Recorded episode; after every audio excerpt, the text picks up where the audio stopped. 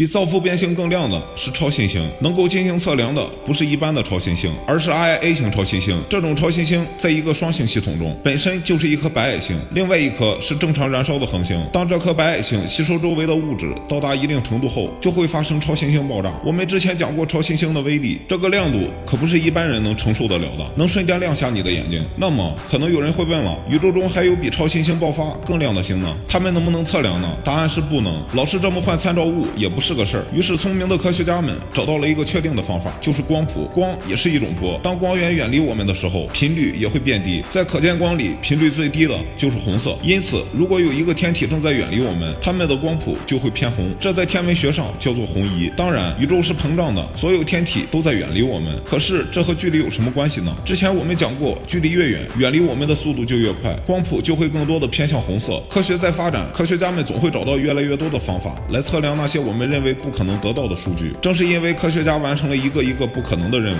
我们的科学才能发展到今天。